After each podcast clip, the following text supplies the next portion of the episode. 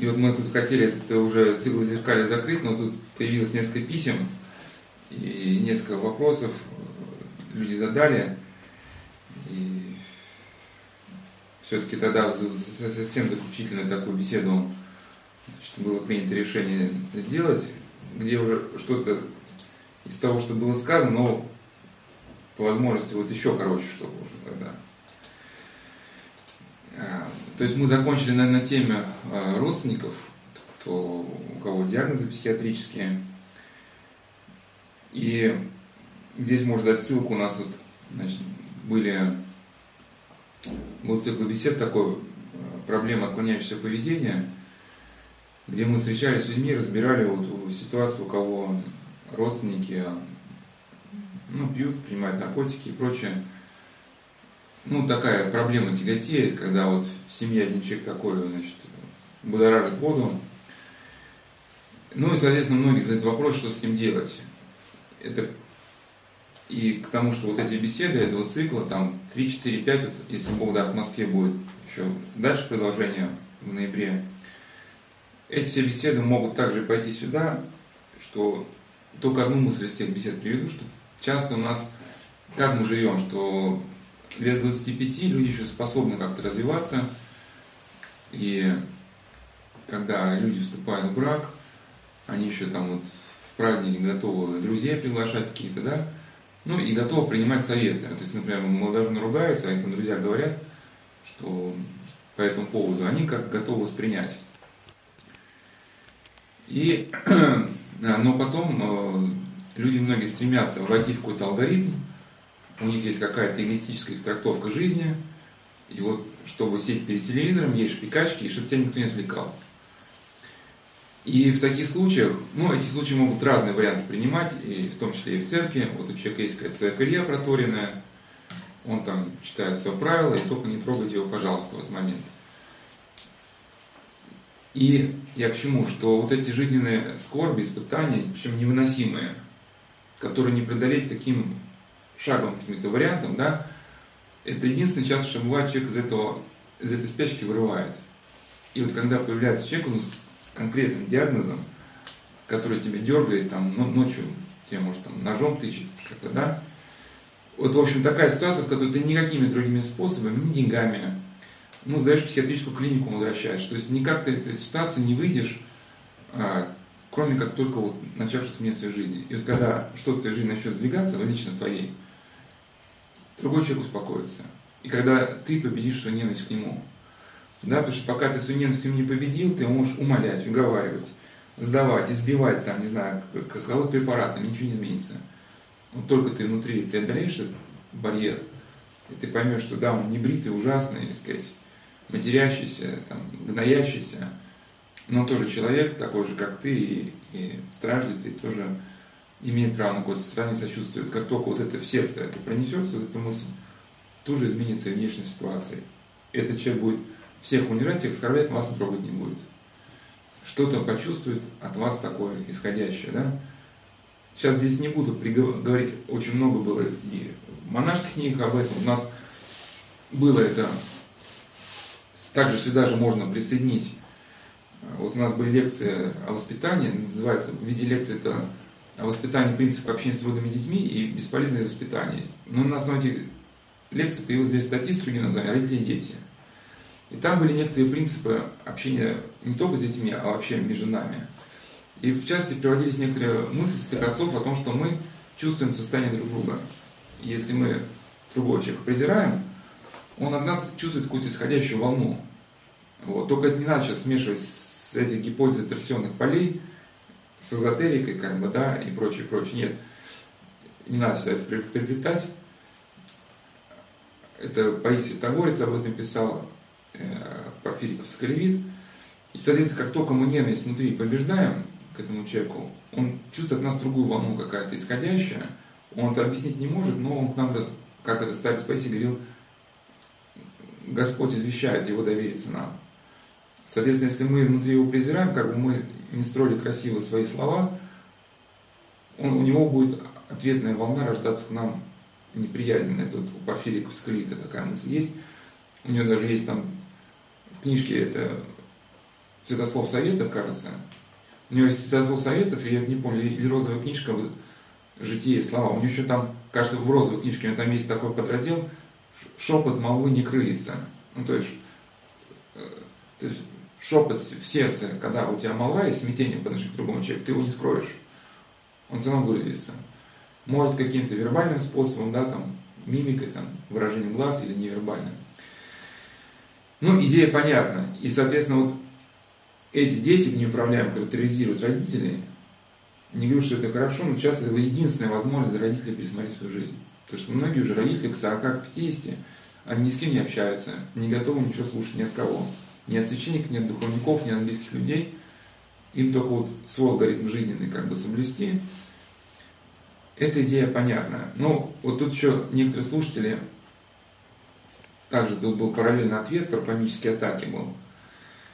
И вот, значит, слушатели вот задавали, ну как же быть, вот если с каким-то колдуном э, там, имели дело когда-то, экстрасенсы, потом вот идет какое-то воздействие, вот забыть про колдунов вообще. Вот мы, хотя в беседе мы как бы разбирали, что там демонические мысли, но нельзя на этом ставить акцент. Это, ну, разбирали как бы методологически, да, на этом делали акцент. Но когда мы разбираем это в картине мира какой-то, ну, полный, акцент на демона колдунах вообще нельзя наставить. Здесь как, как надо, если, значит, по какой-то причине это попущено было, значит, по какой-то причине, ну, значит, понять эту причину. Была ли потеря благодати? Значит, если потеря благодати, значит, понять и исправить это. Либо мы, может, кого-то осудили, и вот как только мы ну, вдались в эти какие-то страсти, да, вот какое-то воздействие мы ощутили вот, ну, такое негативное. Потому что наказание в славянском языке переводится не как, ну, как, как научение. Соответственно, Господь не то, что хочет уничтожить, а воспитать каким-то образом. И вот, в частности, вот эта слушательница, она говорила, что вот какое-то колдовское воздействие, как ей кажется, что вот, значит, э, что-то там у нее внутри какие-то там начинается шурум-бурум какой-то. В общем, вот если почитать жизнеописание мученицы Устины, да, как на нее пошло вот это воздействие, священномученик Киприанович, когда был чародеем, он стал на нее наводить чары. Мученица Устина даже вообще там не, не думала, демон это или чародей, она, главная цель это была связь со Христом, да. Если эту связь реализуешь, поднимаешься как бы над этим, да, то вот это весь негатив, он от тебя отваливается. Если ты в этом негативе продолжаешь дальше как-то рефлексировать, бороться с этим именно негативом, да, ты никуда не продвигаешься. В современном варианте, как я уже говорил, это книга Юлии Сысоевой «Дорога в страну четырех век». Ну, по сути, адаптированный пересказ мученицы Устины применительно к нашим реалиям. Но бывает, действительно, колдовское действие попущено, бывает людям и, э, ну, которые даже, вот, например, э, ученик Сто Василинова, ученик Григорий, у него был по имени, он, ему было попущено пережить колдовское воздействие страшное. Но опять же, может быть, какая-то цель в этом была, то есть какая-то была местная колдунья, которая всех мужчин заставляла вступить с собой в интимную связь. Она его соблазняла, и он уже ей пригрозил, что-то там, схватил дубину, говорит, не отстанешь, я тебя поколочу. Она говорит, ну, пеняй на себя.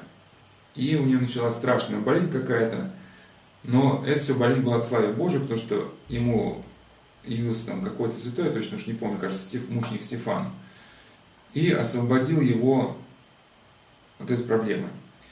Но в целом, если рассматривать все эти же неписания какие-то, да, то в целом акцент был на связи со Христом, не на колдунах. Потому что если думать о негативе, то можно сойти с ума. Вот есть лекция отца Иоанна об искушениях после возвращения в церкви ранее отпавших.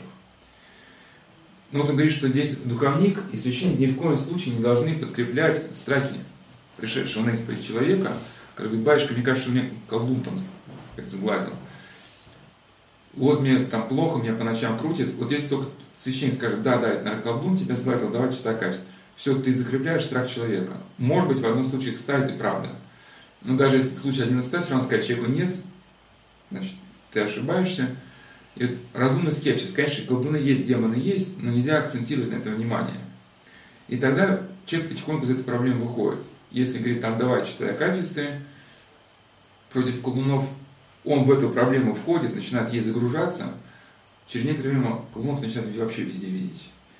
И вот это наследие магического мировоззрения, когда люди жили, может быть, в эзотерике, в оккультизме, где это все намешано, каких-то колдовских демонических энергий, которые нужно там стяжать каким-то образом. Ну, вот Карлос Кастанеда, там эти магические все силы надо было воспринять.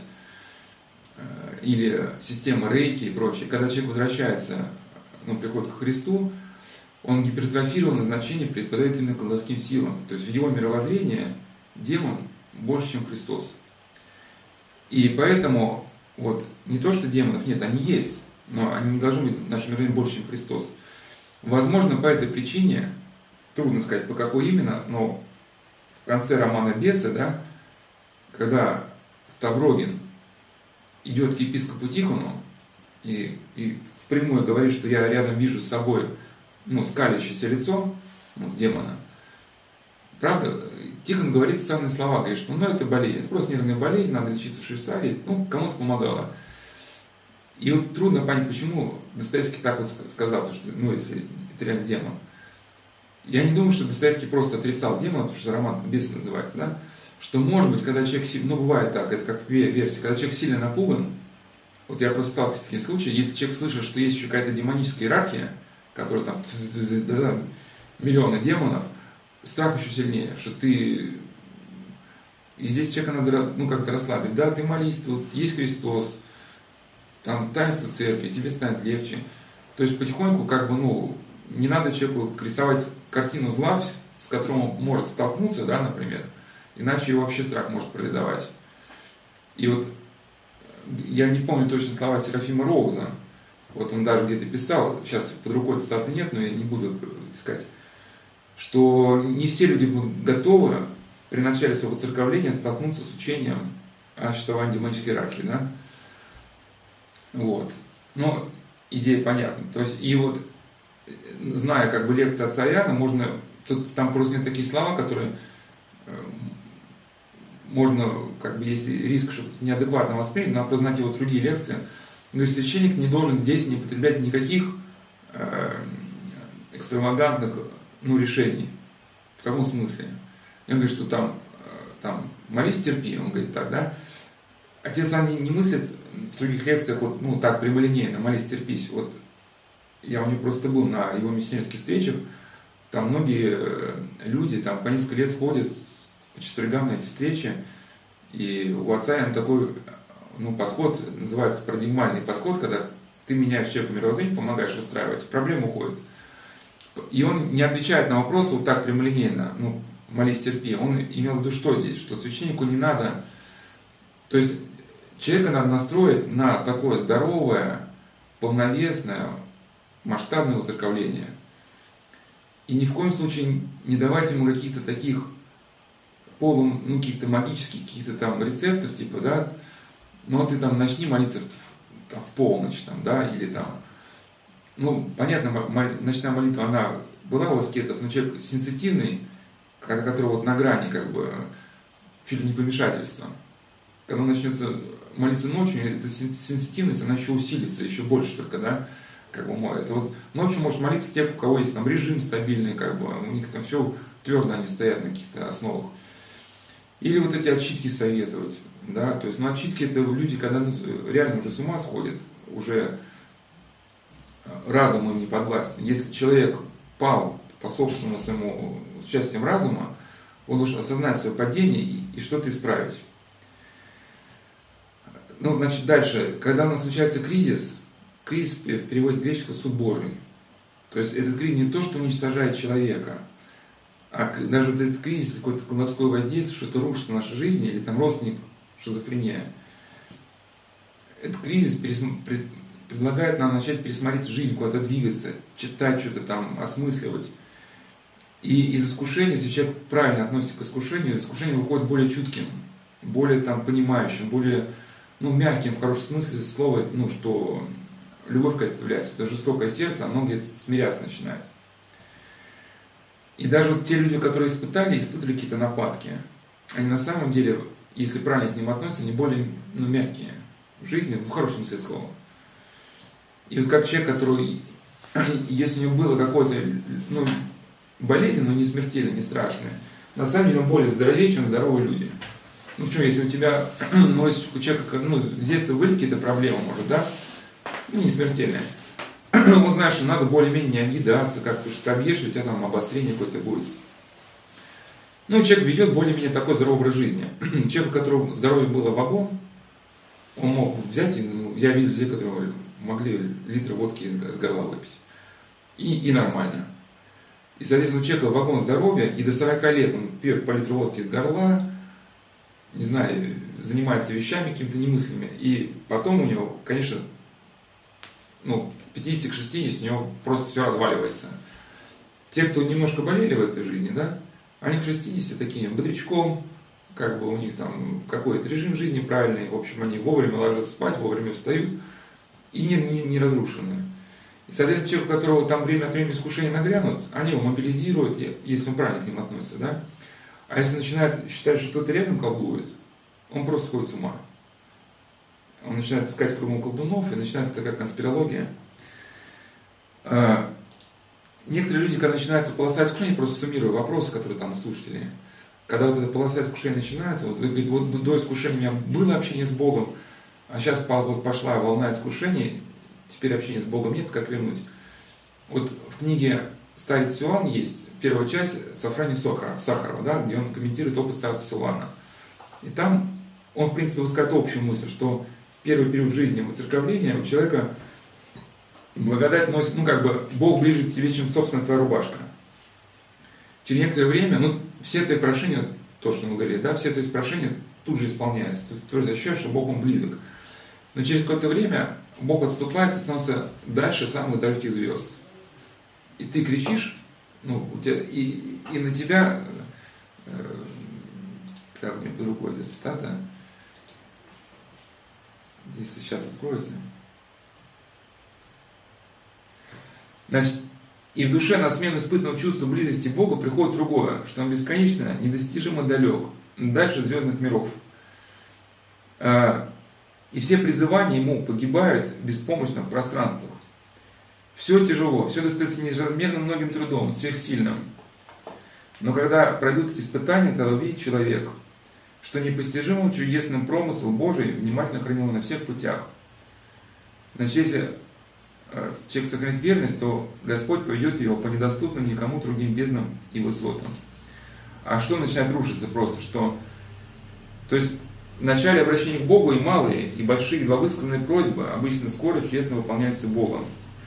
Но когда наступает период испытания, тогда все изменяется, и небо склонно закрывается, становится глухим ко всем молениям все в жизни становится трудным, отношение людей ухудшается, ну, человеку, его перестают уважать, что прощается другим, ему не прощают. Труд его почти всегда оплачивается ниже нормы. Тело становится легко подверженным болезням. Природа, обстоятельства, люди все обращаются против него. При всех естественных дарованиях, не меньше, чем у других, он не находит применения им. Ко всему этому он терпит многие нападения демонических сил – и последнее, самое тяжкое и несносимое страдание, Бог оставляет его. Тогда страдание достигает своей полноты, ибо им поражен человек, весь человек во всех планах своего бытия. Ну, здесь э, пугаться не надо, так приуныло сразу. В том смысле, что куется характер. То есть, э, ну, так не надо как бы сейчас унывать. Просто, на самом деле, в реальной жизни нам на день дается две-три проблемы – который мы более-менее с Божьей помощью разрешаем. Просто когда мы оборачиваемся назад уже, ну, это как дом строишь, да, как бы, когда ты строишь дом или затеваешь ремонт, ты не знаешь, с какими трудностями столкнешься.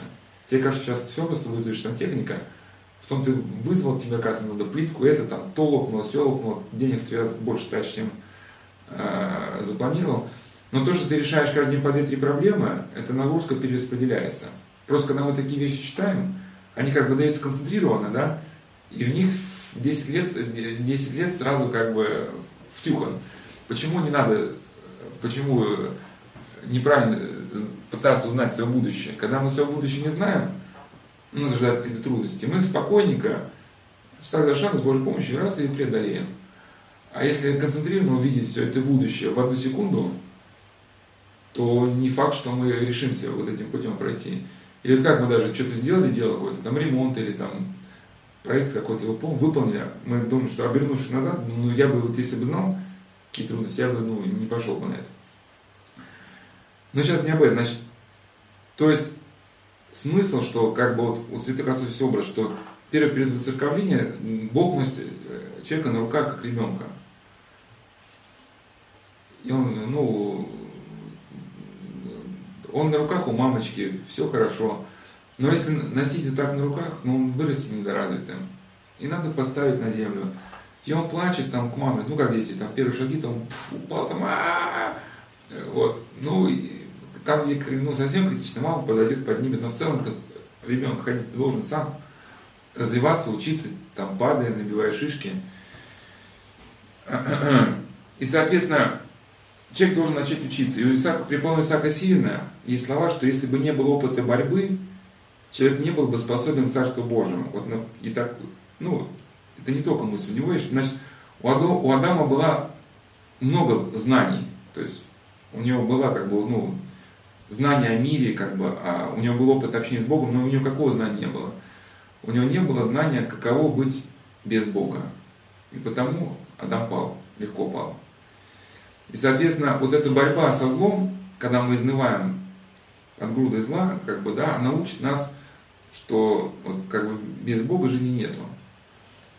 И ты, и ты, соответственно, когда вот твое, как бы, все твои усилия, они просто безжалостно растаптываются, ты понимаешь, что твои усилия, они без Бога, ну, ну ничто. И ты приходишь к какому-то глубокому смирению, и даже если Господь даст тебе какие-то большие дарования, помогать людям, что-то там у тебя будет получаться, ты уже не возгордишься. Потому что ты уже этот оп- опыт падения прошел.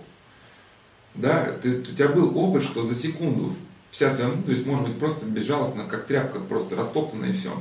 Вот этими силами зла, да. И учимся смирению, или вот это брани целомудрия, да, вот были аскеты, которые боролись, один там аскет невозможно его победить, он положил себе скорпиона на тело, чтобы скорпион ужалил, и этот аскет умер, потому что он не мог уже это блудную брань выдержать. Кто-то пошел перед логовом, или тот же, я не помню, перед логовом зверя какого-то дикого лег, чтобы зверя растерзал. А ему было откровение от Бога, что не думал, что своими силами ты можешь побороть. И вот, соответственно, вот эти аскеты, великие чаши подвижники, они проделав какой-то путь, и до максимума усилий своих дошли, до максимума полно, и все равно ни, никакого результата. И к ним приходило опытное смирение, что поверь мне свою немощь перед Богом, да. Что это такое, мы не знаем. Только мы можем теоретически поверить в свою немощь, то есть, ну, смирись. И тогда ты получаешь вот эту всесильную Божью силу. Это как есть икону, да, одного намоученика, у него свиток на руках, отдай Богу свое малое, он даст тебе свое великое. Смирись не в том смысле, что типа стань невеждой неучим. Ну или вот человек, у него есть какие-то, да, вот свои там познания крохотные, ему учитель слушай, ты вообще почитай, что люди об этом думают, говорят, пишут. Это, это даже вот, я читал, когда вот труды Ухтомского читал, Ухтомский был очень корректным, и там была какая-то физиология труда, и какой-то докладчик выступал, ему казалось, что он совершил какое-то открытие, и он все удивлялся, почему не хлопает. Ну, он же совершил открытие, и Ухтомский так корректно, ну, молодой человек, да, мы вашу мысль поняли. Что-то он что-то сказал, и то все удивлялся, почему нет оваций. А потом она, оказывается, знаешь, что в мировой науке эта тема уже давно разобрана, тут как бы все расписано, и Ухтомский, конечно, об этом знал. Но он как бы не хотел человека вот так сходу его как бы обламывать, да, он корректно мог. Ну и, соответственно, вот что такое смирить вот в плане науки? Мальчик, ну мы понимаем вашу гениальность, но вот вы посмотрите, что вообще что люди думают. И если ты усмиришься, там, эти книги, которые тебе советуют, ты их откроешь, твоя мысль как бы обогатится, ты шаг вперед сделаешь. Если ты останешься при своих убогих впечатлениях, да, ты как ученый не разовьешь. Ну, соответственно, вот эти аскеты, они достигли до пика своих возможностей, но шага дальше сделать уже невозможно, потому что вот даже на этом высочайшем уровне э, совершенства, как писал Макарий Великий, даже в самых совершенных людях есть нечто горделивое. И вот это замечательное житие, в другой беседе он ссылался, это Ерофей Доскал. это житие на фоне считается как житие для личного пользования, ну, для служебного пользования, потому что там очень просто, наглядно описан смысл аскетического пути.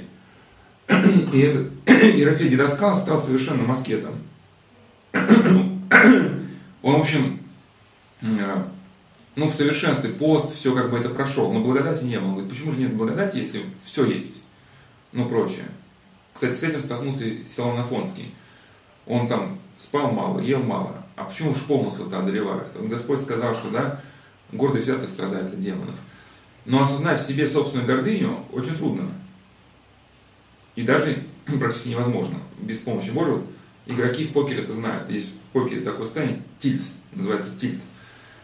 Ты входишь в неадекватное состояние и перестаешь понимать вообще игру. Либо ты много проиграл, либо много выиграл, то есть у тебя опьянение, и ты все, ты неадекватно начинаешь мыслить. И там уже люди каким-то образом просто анализируют математически свои действия, и тогда как ты видишь, что ты не в адекватном состоянии находишься. Ну и, соответственно, Ерофей Доскал понял, что, что дальнейший рост, он чем препятствие? Это горделивое представление о жизни. И он понял, что надо жизненно необходимо найти духовника, вот старца, потому что твои горделивые представления жизни тебе не дают пробиться к миру. Это, в принципе, мысль академика Ухтомского, да? Твои доминанты сформированы, они были правильные, да, но они тебе не дают познать мир, потому что есть какой-то предел. И ты, может быть, явление из тысячи граней, а ты знаешь только про три, ну и вот ты выстроил какую-то себе концепцию, она тебе не, не дает увидеть остальные грани. И вот эта борьба, соответственно, тебе учит э, тому, что ты, в принципе, достиг немногого. И эта борьба, если правильно проходит, она тебя приводит к смирению, но смирение не в том смысле, что, что ты становишься там, как бы перестаешь существовать, да, как бы, э, а в том, что ты понимаешь свою ограниченность, что перед тобой вот она планка, ты думал, что тебе надо до плинтуса расти, и ты этого плинтуса дорос, а планка она вон, оказывается, да, и тебе как бы расти еще, расти и расти дальше. Вот одна женщина говорит, что когда вот эта брань начинается, у нее страх, что сил не хватает. И в этом как раз и ошибка, потому что действительно, когда человек, он эту брань считает, что сможет своими силами выдержать, то на каком-то этапе, конечно, он видит, что сил мало, и начинается отчаяние, что страх, что не справится. Вот священник Антоний, написавший трактат о молитве Иисуса Божественной благодати, где в ранних, более ранних беседах мы разбирали, об Иисусовой молитве, кстати, вот всем, кто эту брань испытывает, вот этот трактат бы хорошо раза три прочитать с интервалом годик. И как-то Иисусу молитву практиковать. Но не в том смысле, как он пишет там несколько тысяч молитв, а просто понять смысл трактата. Он говорит, что святые к своему спасению даже не приступали. В каком смысле? Они совершали, конечно, там подвиги, к чему-то стремились, но все изменения в них производила Божественная благодать. То есть ты высказываешь свое призволение, ты совершаешь э, какие-то действия, но эта благодать, она приходит и тебя окутывает экраном, защищает тебя от врагов. То есть в молитве призывается благодать, и благодать тебя, в тебе совершает какие-то изменения. Вот я или приводил такую аналогию, да, что когда человек окружен врагами, он по рации вызывает авиацию, артиллерию, да, это там артиллерия всех накрывает кругом врагов, да, авиация бомбит, он остается живых, но враги испугались не силы его голоса, как он кричал эту рацию, да, а то, что по, по рации прилетела авиация. Вот проблема многих людей, что даже христиан, и что читают молитвы, как бы бомбят, как бы, да, но полагают, что вот само их молитвословие защищает. Сама сосредоточенность ума, где-то сосредоточенность, конечно, помогает, но благодать, когда откликается на молитву, она совершает. И, конечно, мы себя гордыми не считаем, вроде все ничего так живем, да, и вот эта самость въелась, и вот это искушение, которое было первым людям, да, демон сказал, что будете яко боги, оно, конечно, в каждом укоренено. И смириться трудно. И искушение нам как-то вот это каменное сердце наше стирают, и с годами путем падения, восстания мы приходим а, к такому смирению, не в смысле ничего не делания. Вот еще у Архимеда Сафрони Сахара был такой образ, что вот по проводам бежит ток, который движет заводами. Но провода смиренные, потому что на них садятся птички. И соответственно, человеку, может быть, да, в жизни очень много делает, и, и доброго, и хорошего, и интеллектуальный, но вот этот опыт падения восстания приводит к тому, что он самым, ну, человека, может быть, из другого социального статуса способен спокойно поговорить. То есть он никого не ставит ниже себя. да, и, соответственно, он способен воспринять любые советы со стороны, ну, если ну, здравые, да. И здесь, конечно, вот у кого это брать, вот желательно внимательно прочитать Писание старца Силуана, вот книга старец Силуан Афонский, да, если первый половину тяжело читать, то что вот его ученик Сафроний Сахаров был интеллектуально очень образованный, и кому-то просто ну, тяжеловато читать первую часть. Можно хотя бы прочитать вторую половину, то есть Писание старца Силуана. Некоторые мысли о главном подходе, это что не вдаваться в патологические мысли. Мы уже разбирали, еще просто прокомментирую, вот когда разбираем какую-то тему, ну неизбежно, что сам какой-то акцент. И то, что мы разбираем тему, что отсекать эти мысли, не, не даваться, это не значит, что теперь надо все мысли отсекать. Конечно, вот есть у человека и здоровые какие-то там э, пожелания, и, и даже когда родители занимаются воспитанием детей, конечно, если только отсекать этих зло, это ну, тоже мало перспективно. А если ты смотришь, что у ребенка какие-то здоровые там посылы, позывы, да, значит, наоборот, как бы здоровое поощрять, да, как бы патологическое тормозить. И, кстати, вот многие родители только через детей начинают вот эту тему какую-то понимать. И сейчас мы вот этого здорового мы не разбираем, вот на, на тему второй половины, скорее больше вот этот цикл, который сейчас параллельно идет, этот преодоление травматического опыта. Там мы как раз разбираем больше, что да, выход из этих проблем, а больше мы разбираем обращение к конструктиву. Здесь мы в другую часть проблемы разбираем больше отсечения негатива. Но ну, это просто такой акцент именно вот этого цикла. Но у нас циклы же параллельно они идут. Вот по поводу отсечения.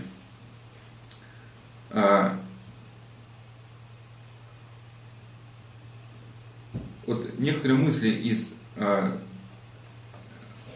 наследия Никона Оптинского и Ефрема Филофейского – вот у Никона Оптинского в дневниках, вот, где он советовал с преподобным Варсонофием Оптинским, некоторые мысли уже в беседах были проведены, и вот в цикле бесед «Преодолеть отчуждение. Часть вторая», где мы разбирали тоже вот охваченность сознания патологическими мыслями, некоторые были там эти цитаты приведены.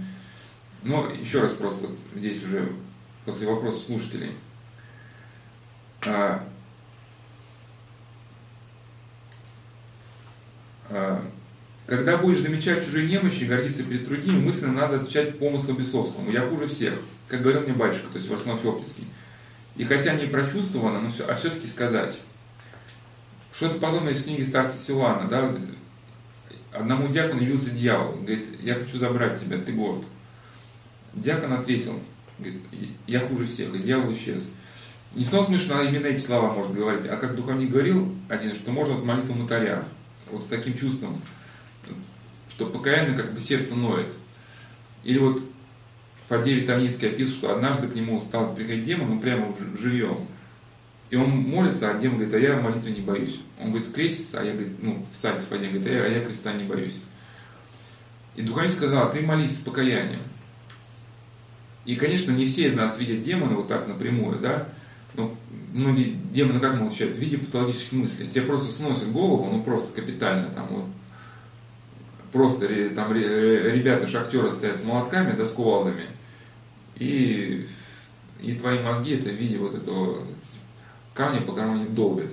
Или футболисты играют просто в футбол, а мячик это твоя голова. И вот когда тебя выносят, если просто ты горд, ты пытаешься эти мысли все разгрести сам, чем больше ты пытаешься разгрести, тем больше ты ввязываешься в эту полемику. И, естественно, так сказать, человек начинает это как бы неважно, словами, не словами, но плакать, да, вот это, смиряется, как бы, что хуже всех, да, и как бы вот за это смирение Господь просто изымает его из этой борьбы, благодать его осеняет, и это проходит.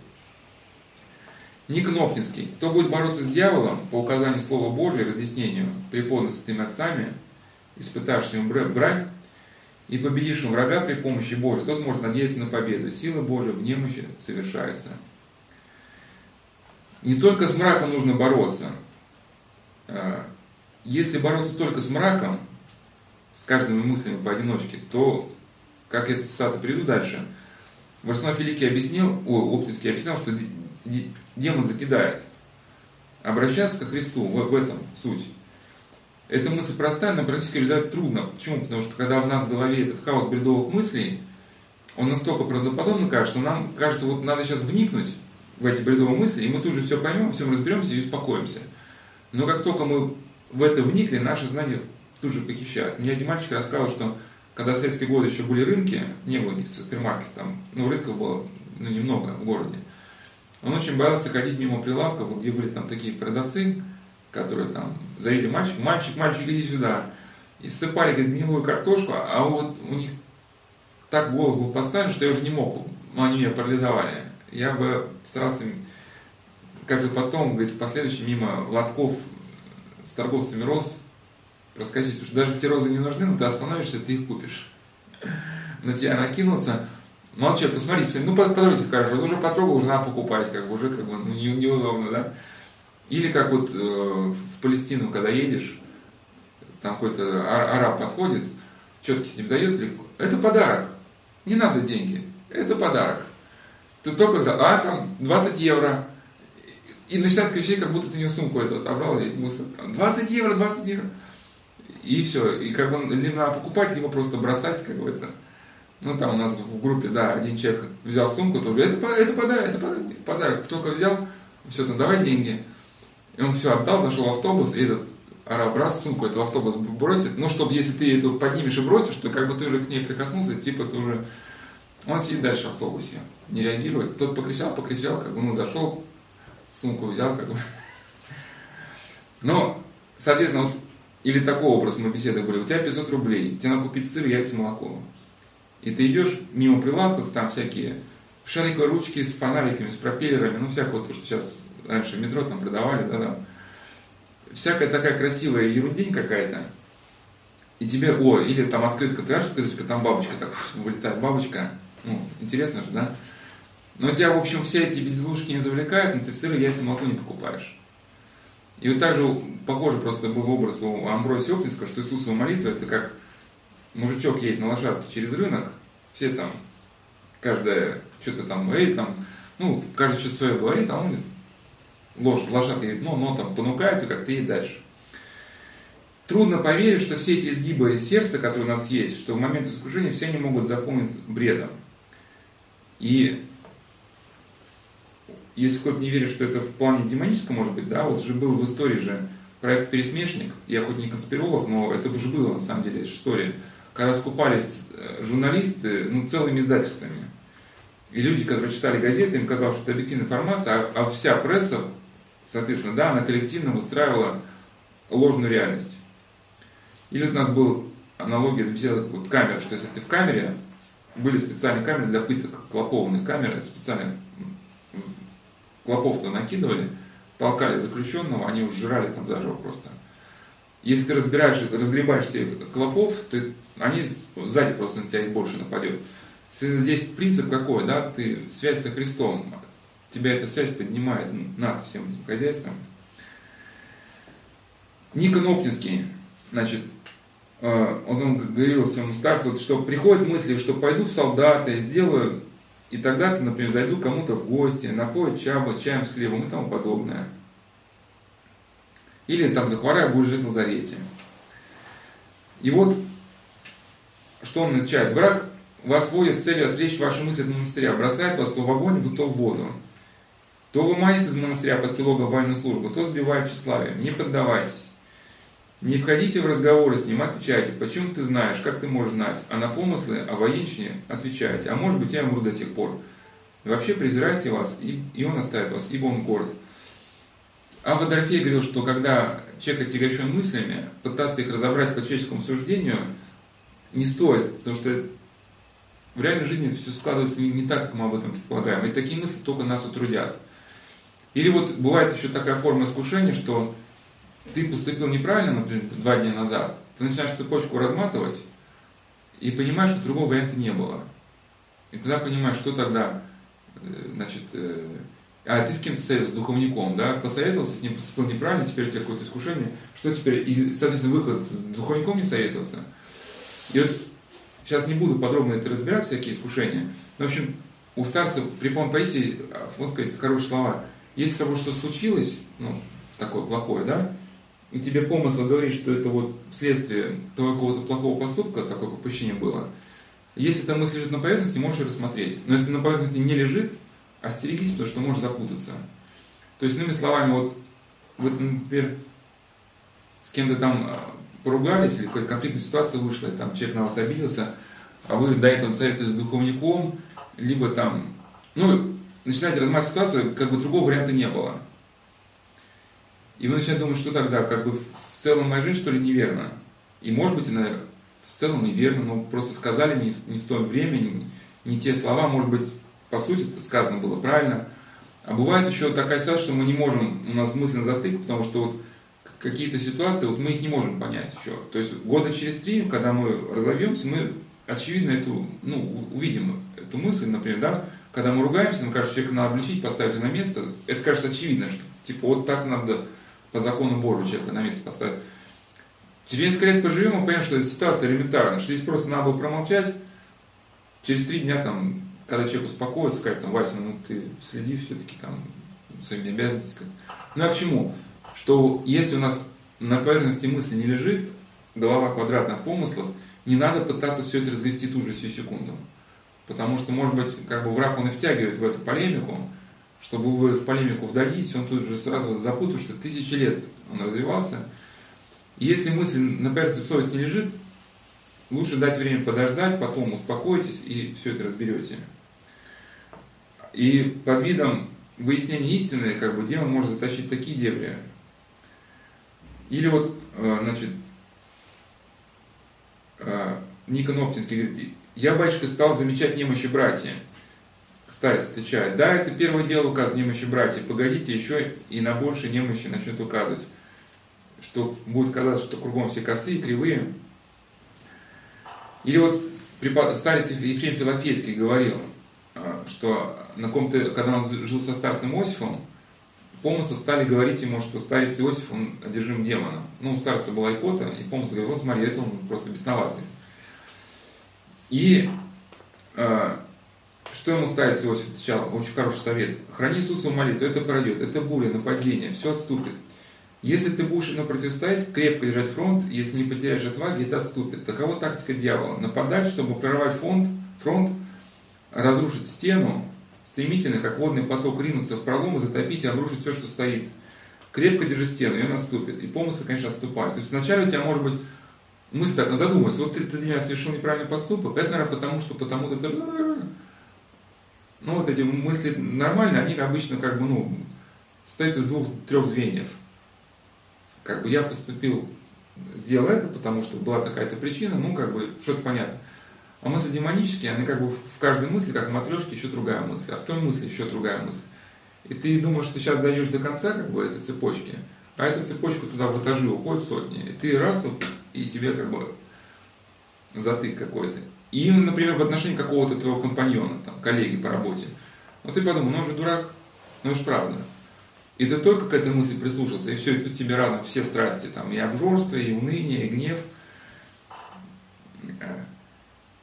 Когда возникает об этом, значит, обрание, вот светские люди смеются, мол, да, вы со своими там демонами, экзорцизмом.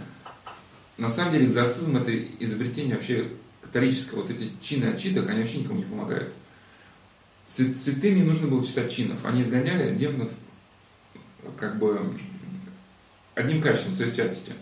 И, соответственно, когда здесь речь идет о каком-то демоногенном моменте, никто не говорит, что это должно быть совершаться экзорцизмом и таким проявлением каким-то тупым способом речь идет о целостном изменении жизни. Вот, например, светские не смеются, когда там у, человека там э, сломанные кости, а ответ очевидно, надо лечить. Надо же лечить, сломанные же кости. Да, надо лечить. Ну, то как лечить? Это что там целую клинику надо строить, там оборудование, людей там обучать специально. Или там э, какая-то, значит, машина не справляется с этим процессом, надо новую технологию пересмотреть. Ну, очевидный же ответ, да, очевидно. Ну, попробуй пересмотреть технологию. И, соответственно, или эпидемия, надо найти лекарство. Ну, понятно, что надо найти, найди это лекарство. Соответственно, то, что мы знаем, что есть демоническая брань, которая наслаивается на, на наши нейрофизиологические особенности, это еще не значит, что ответ, ответ будет легким на эту проблему, да? И вот если Господь благословит, это уже друг, другие витки лекции, вот, что по поводу ЛСД, вот, хотел разобрать, что такое познание истины, дает ли это ЛСД познание истины. Просто в этом, в, в теме там очень много там, про, хотел разобрать, что такое подсознание, есть ли оно, ну там разные эти аспекты. Потому что ЛСД, оно как бы, увлечение появилось на, на волне понимания, что психотерапия неэффективна, и на волне такого протеста против христианского. Еще был бы вопрос слушателя, значит, вот про страсти, что вот этот, что если бороться со всеми страстями, трудно бороться, и надо, мол, с какой-то одной бороться. Да, у святых был этот совет, что борись, выясни главную страсть, но надо понимать, что книгами книг, книгами жизнь жизнью. Я не отрицаю опыт в каком смысле, что люди считают, что борись страстью, это вот ты сидишь как бы, а, там вот, там что-то говоришь, какие-то формулы против гнева, потом говоришь какие-то формулы против там гордости. В реальной жизни все стоит совершенно не так. На, же, в реальной жизни не нападают все страсти одновременно. Какая-то одна борет. Значит, борись с той, которая тебя борет в данный момент. И ничего не придумывай. И со временем ты поймешь, какая у тебя страсть главная, и все.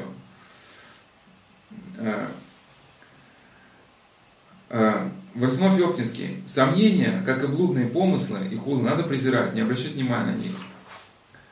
А будете входить с ним в разговоры, например, блудные помыслы, хулы, сомнения не ваши. Он закидает вас, завалит и убьет.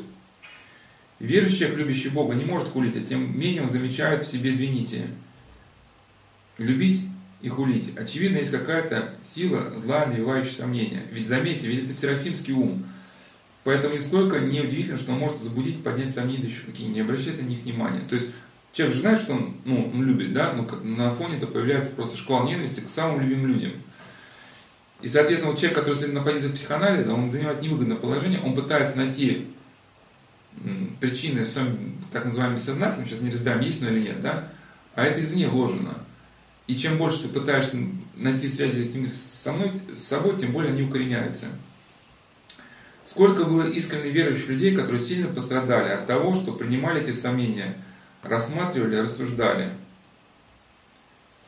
А, значит, что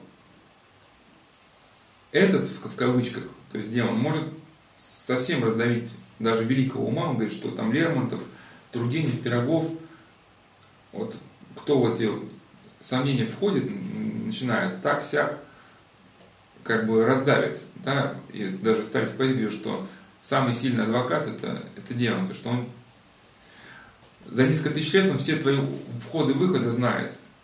И в этом ну, просто трудно понять, как это мысленная брань происходит, но когда у нас какие-то сомнения – мы думаем, попробую-ка я вот таким путем пойти. Но это как опытные, я вот видел, как люди опытные занимаются, ну, кто рукопашным боем владел, опытно. То есть человек, например, подламывает локоть там, и когда у нас локоть подламывает, мы хотим присесть, ну, чтобы ослабить нагрузку на локоть. И человек говорит, а я знаю, что ты захочешь сесть. И поэтому он одновременно ломает локоть и одновременно подбивает сразу колено. Потому что он знает, что ты тут попытаешься присесть. То есть ты хочешь присесть, а тебя уже там встречают, как бы, да, ударом в колено. И даже демон может сбросить какое-то сомнение, ты попытаешься как бы решить таким путем, а он знает, что ты сюда пойдешь. И он тебя уже встретит какой-то ловушкой. Ты сюда пойдешь, он тебя вот здесь встретит. В это трудно поверить, но все входы и выходы могут быть заблокированы. В принципе, ведь и люди, даже самые банальные какие-то сетевые атаки или мошеннические аферы, когда разрабатывают клиента, они же знают, куда он будет звонить, своему адвокату, в полицию, там еще что-то, да, и заранее все эти как бы, ну, варианты будут проработаны, чтобы человек ниоткуда помощи уже не получил. И человека в кольцо такое берут, ну, в этот, ну, какой-то гештальт-круг. Ну, это принцип даже вот этих, я не говорю даже демонов, вот этих коллекторов. Чтобы человека свести с ума, чтобы он отдал долги, взять его в этот круг, чтобы он нигде не мог получить помощи. Поэтому надо презирать эти сомнения, хулы и помыслы блудные, тогда они вам нисколько не повредят. Особенно блудные помыслы засыпать скорее, зарыть навозом эту смердящую яму, не копаться в ней. Я тоже видел, как профессионалы боролись, ну, ну не то, что боролись, как бы избегали конфликтной ситуации, ну, сбивали как бы руки, то есть пытаются как-то перехватить и ну, не дать вступить с собой в ближний контакт. И вот также Никон Оптинский говорит, я вот, батюшка, из братьев вижу то у другого другое, ну какие-то недостатки. Да, он всегда так. Нам представляет взгляд брата всем другим, не такой, как он на самом деле. Тебе кажется, что брат на тебя посмотрел злобно, оскорбительно для тебя. А на самом деле вовсе этого нет. Вот мы разбирали письмо да, человека, у которого были множественные личности, субличности. Им оказалось, что там кругом там, ну, люди работают на колдунов. На самом деле ничего этого нету. Значит, вот был такой случай в Скитоптиной пустыне. Однажды э, В идет к себе в келе, а у крыльца видит отца Анатолия Зерцалова, то есть преподобного Анатолия. И взгляд у преподобного Анатолия какой-то злобный, враждебный, под благословение не подходит. Отец В посмотрел на него, прошел мимо с великим удивлением. Идет он и только что начал заворачивать за церковь, а ему навстречу с совершенно противоположной стороны идет настоящий отец Анатолий. Лицо у него веселое, подходит он под благословение. О, ну, может быть, не знаю, может, отец Варсонофий, еще больше удивляясь, спрашивает, где ты был? Он говорит, ну, там-то. Как, я же тебя видел только что у крыльца батюшки Анатолия. А, значит, а, у крыльца Анатолия Зерцалова. А, это не отец Анатолий Зерцалов шел, какой-то другой насельник, ну, не суть важно. И тот настоящий, говорит, это тебе померещилось, сам видишь, откуда я иду. Ну, и, ну, и бывают такие моменты, просто там был скит Оптин пустыни, где уже через других людей трудно искушение заводить демон уже сам может являться. И был же также, ну, значит, э, также, как в Арсенофе Великий, ой, Оптинский отвечал на слова Никона о помысле против духовника.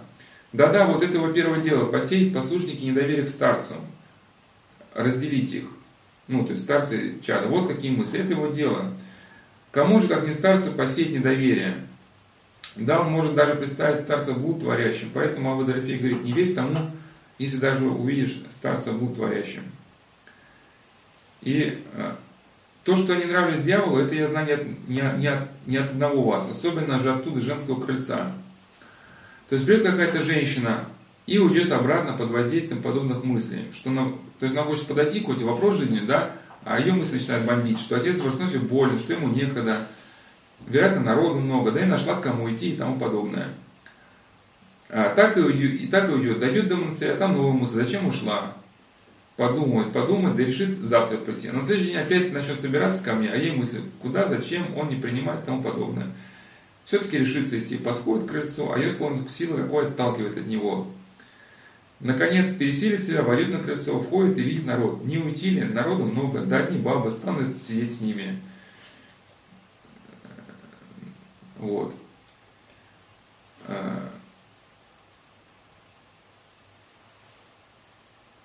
Ну, это мы случай разбирали, когда при долечении часть вторая биполярное расстройство, вот эти мысли, тысячи мыслей, которые друг друга отрицают, это типичная ситуация. И вот, когда, что, что старец Иосиф Исихас ответил своему ученику Ефрему Филофейскому, когда полностью стал говорить, что Иосиф Хас бесноватый. То есть он икал, и у него помыслы были, что старец бесноватый. Не расстраивайся, дитя мое, пусть он говорит, что хочет, не придавай никакому значению. Произоси Иисусову молитву, дитя мое, а он пусть себя болтает. Он тебе еще много чего скажет. В одно ухо вошло, с другого вышло. Рвота ада бесконечная. Никто не может с ней легко, никто не может легко справиться с дьяволом. Не начинай с ним спорить, ты еще мал. Вошло, вышло, только презирайте помыслы. Твори Иисусу молитву, и они уйдут. То есть вот эта рвота ата бесконечна, то есть если ты начнешь спорить, конца края не будет. Но это как вот бывают люди, ну, с таким, ну, что ли, структурированным мышлением, вот на каждый твой комментарий даст еще 10 возражений. Ну, или как там люди спорят, там, из всех таких, да.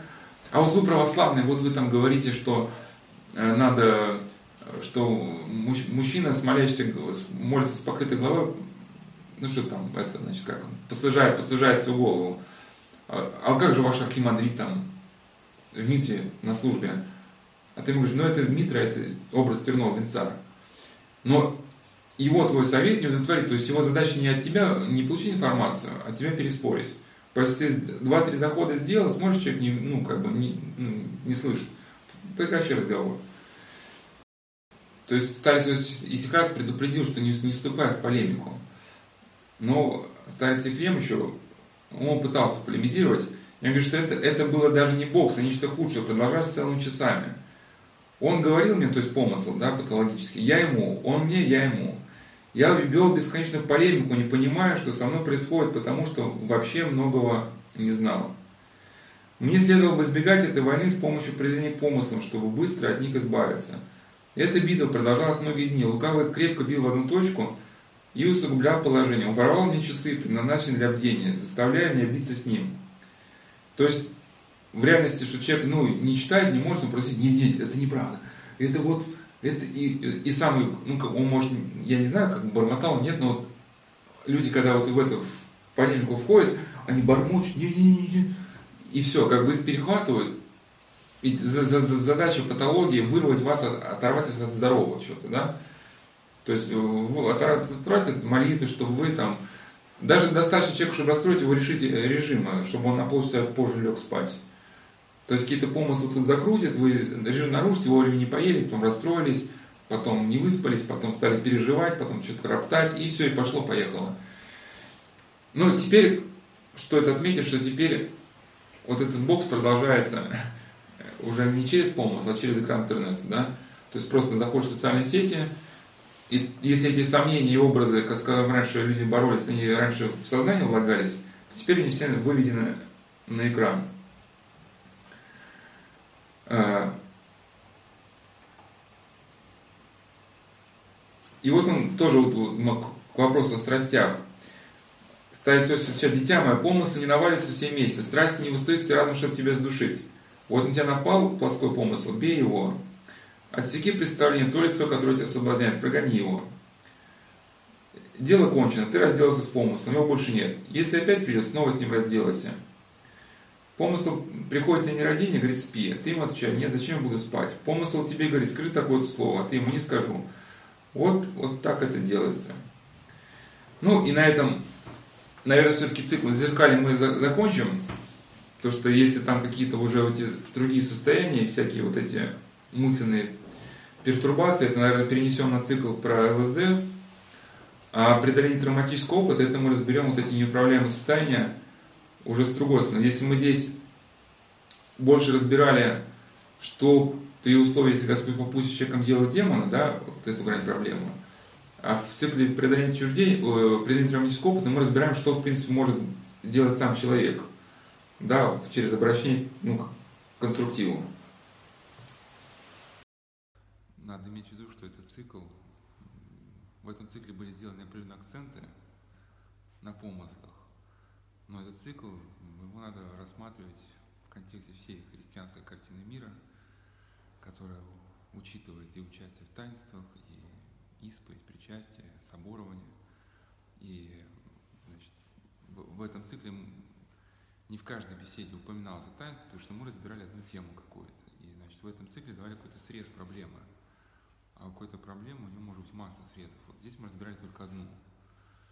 И поэтому э, все, что мы говорили, значит, здесь в этом цикле, это имеет значение, вес и смысл только действительно в полной э, христианской картине мира, когда есть вектор жизни, направленный в сторону истины, когда человек строит свою жизнь на основании Евангелия, святых отцов, только тогда вот все, что мы говорили, и это имеет смысл. Сказано, нельзя воспринять изолированно. И это имеет смысл, когда есть участие в таинствах, если у человека есть какие-то проблемы внутренние, то по возможности это часто исповедь, частое причастие. Ну что значит частое? Если нет каких-то трудных э, проблем, если помысл не беспокоит, то можем причащаться раз в две недели – если какие-то трудности есть, можно каждую неделю. Если совсем тяжело, можно два раза в неделю.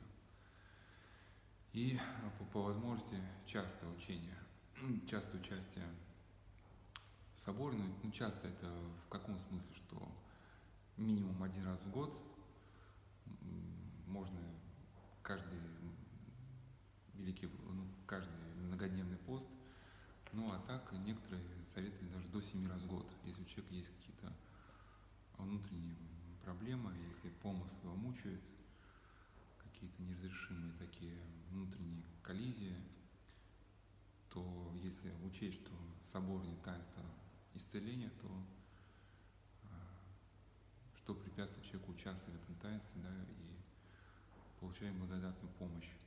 Ну, а в целом где-то вот общий строй христианской жизни, тут у нас в монастыре была беседа с паломнической группой, где этот вопрос был задан, мы там где-то часа два с половиной разбирали общий принцип христианской жизни. Эта беседа так и называется «С чего начать христианскую жизнь?» Вот на сайте Садского монастыря в разделе «Садский листок» в подразделе «Беседа проблем в личности» есть раздел «Отдельные темы». Вот там эта беседа выложена. Там как бы общий строй христианской жизни, а цикл бесед зеркали, он туда, в этот канат, в общем, входит как отдельная ниточка. И уже после беседы, уже в храме подходил человек, задал вопрос, и поэтому этот ответ тоже сюда включим, хотя здесь уже будет небольшой повтор, то, что в этой беседе было сказано. Но так как это все-таки был живой случай, тоже зафиксируем его, что одна девушка подходила, и это уже не какие-то фантазии казалось, а впрямую она значит, наблюдала, как одна из родственниц ну, совершала какие-то магические действия, хотя, конечно, бывает, если у человека какой-то умственный затык на тему колдовства, он начинает видеть палочки, веревочки там везде. Ну, могут рядом с домом лежать какие-то елочные иголочки, да, он будет считать, что это подбросили, хотя никто ничего не подбрасывал. Но там у человека были реальные вот, свидетельства о том, что все-таки это было со стороны родственника. Ну и, соответственно, некий такой страх, паника, что же делать. И мы как раз с человеком говорили вчера, что ничего не надо бояться, что это наследие какого-то даже языческого мировоззрения, когда человек обращается к церкви, но он внутри себя содержал некие такие еретические, языческие моменты, кстати, да, вот человек значит, верит в реинкарнацию и какие-то прочие восточные моменты, ну и даже формально, ходя в храм, соответственно, не может во всей полноте принять учение церкви и соединиться с благодать, потому что он сам признавал, что это мешает. И вот наследием языческого мировоззрения является мысль о том, что как бы, ну, в сознании человека демон принимает больше размера. Вот в статье Трубецкого э, «Христианство и легенде было рассказано о одном периоде в Индии, когда как раз писался эпос, что были очень популярны такие эпические э, сюжеты о магах, которые собирают энергию и вступают э, в битву с богами с помощью своей магической какой-то энергии. Соответственно, если человек какие-то такие моменты усвоил, приходя в церковь, он не дает какого-то значительного места Христу в своей жизни. И, соответственно, страх колдовского воздействия, он человека преследует.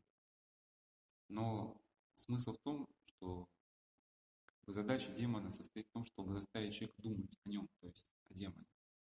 Потому что чем больше человек думает о зле, тем меньше он стремится к добру. И поэтому Христа в жизни человека становится все меньше и меньше. И уже как не раз было сказано в этом цикле, что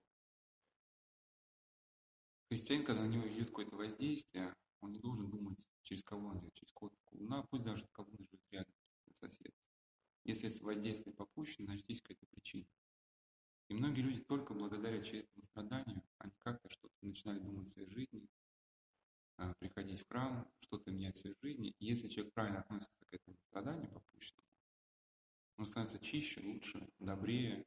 И многие расскажут, только вот каменное сердце стало смиряться только благодаря понесенному какому-то вот этому страданию.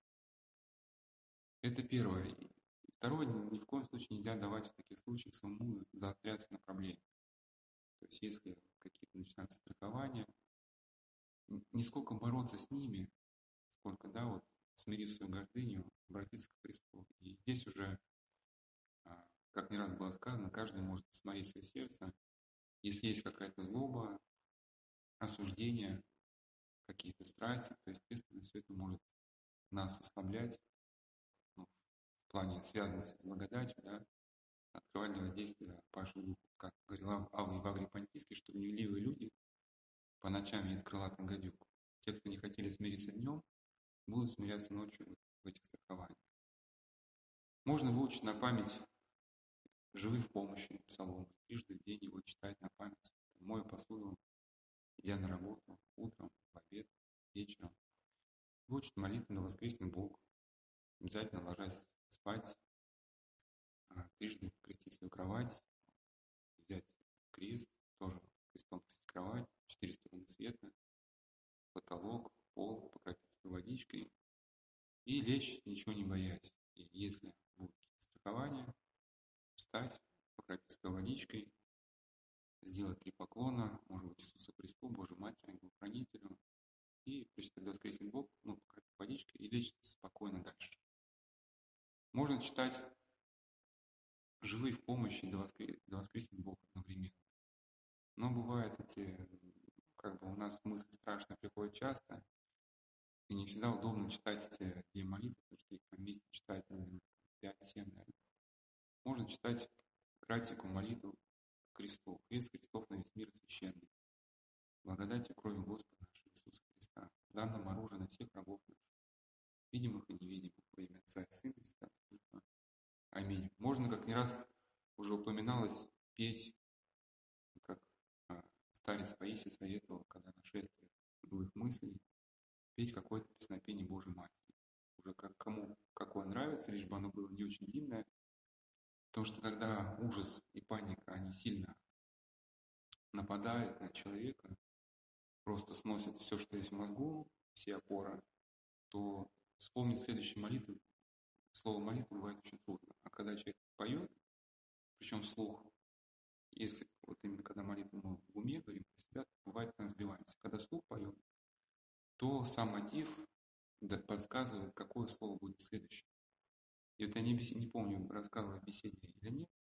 У нас э, в Скиту был один насельник, на две недели рассказывал. Уже об этом в Скиту ходили даже такие уже бы, истории, чуть ли не там полтергейст какой-то. Ну, еще когда этот скит не передали, еще церкви там, люди еще в советские годы там люди отдыхали какие-то, там выкупали. В общем, там не христианские дела творились вместе. Ну и ходили слухи, потому что там прогеисты. И, в общем, один насильник, еще долго скид был передан, он в качестве сторожа шел туда зимой на две недели, а там надо было керосиновой лампочкой а, освещать. Ну, то есть до 3-4 часов дня еще какой-то свет есть, ну, это в лесу, полное одиночество, а с четырех часов полная тьма. И ты доме со скрипучими полами, о котором, значит, слышал массу страшилок, значит, э, очень таких даже радикальных. Вот другой, другой брат до вот этого брата он рассказывал, что ровно 12 часов ночи начался женский крик, когда он там реально кого-то режет. Но он понимал, что резать здесь некого, что это полная глушь. Но он выбегал на причал, встал на колени, начал молиться Божьей Матери, сказал, что причал – это самое безопасное место. И это продолжалось каждую ночь. И был даже там такой эпизод, ну, не знаю, плакать или смеяться, ну, в этом уже, значит, да, заведении. Там этот скит потом сгорел, но до того, как передали еще монастырю, им владели, ну, просто состоятельные люди, которые купили и там был бильярдный стол, который они поставили. И потом уже, когда речь шла о передаче монастырю, там стал сторож, монастырский, да. Но потом все-таки скит сгорел уже, к монастырю он не перешел. Ну, может быть, огонь очистил все, что там было сделано в советские годы в этом доме. Но тем не менее, что однажды этот насильник услышал, как ночью стучат бильярдные шары. Превозмогая ужас, он пробирается к этим бильярдный стол и смотришь, там кот бьет по шарам. И увидев кота, он успокоился. И следующий слышит бильярдные шары. Ну, вот, ну это кот. А смотрит, кот лежит у него под боком. Ну, вот сил пойти проверить, второй раз у него уже не было. Ну, плюс это женщина, которая кричала по ночам, да. Но, тем не менее, вот второй насильник, он шел вот на фоне всех вот этих историй, и, говорит, ужас меня просто раздавливал. И я, когда ложился значит, спать в этой тьме, а, а, истекал просто потом от ужаса и засыпал только, только от изнеможения, когда уже просто сил в день больше не было, потому что У него было полное ощущение, что как только он закроет глаза, что-то на него такое навалится, и это будет конец. И он не, не засыпал можно дольше. И когда он, значит, пришел, кто-то там его посетил с каких-то отцов, ему сказали там выбросить все из головы. Ну как выбросить из головы, когда это в голове? Никакие советы, говорит, не помогали. Крестился, молился, ничего не помогало. И вот один духовник, его мысли этого духовника, вот мы еще приводили в беседах преодоления травматического опыта, где мы разбирали неуправляемые состояния всякие. Духовник сказал, что очень просто. А ты пой Божью Мать, может быть, с браном воеводе победитель. Можно в интернете послушать, на какие мотивы поется. Смысл, что именно петь вот так бодро, как гимн. И когда враг увидит, что человек не боится, он может отступить. Потому что, как писал Иоанн Кассиан Римлянин, если враг видит, влагает в человека мысли и видит, что человек их принимает, он навык усиливает. Соответственно, если демон влагает мысль страха, человек эту мысль принимает, то воздействие только оно усиливается заниматься своими делами, петь. Но бывает, бывает совсем. Люди рассказывают, бывает ну, совсем туши свет, бывает полный нас мозга происходит. Ну, как бы кажется, что Вселенная рушится. Но это тот же самый духовник советовал в таких случаях, ну, как исключительный вариант, ну, может быть, что-то там произошло такое, просто мозг, он нарывается, вот, вот сейчас разломается на куски. Читать Евангелие от Иоанна, 14 главы вот самые трогательные главы, прощание Христа с учениками. И вот сверх всякой логики, некий непостижимым образом, сильно на каком-то там 14, 15, ну, дальше 21. Если не успокоился, может 14 начинать. И непостижимым образом на каком-то этапе вдруг на каком-то слове наступает полная тишина. Такой просто штиль.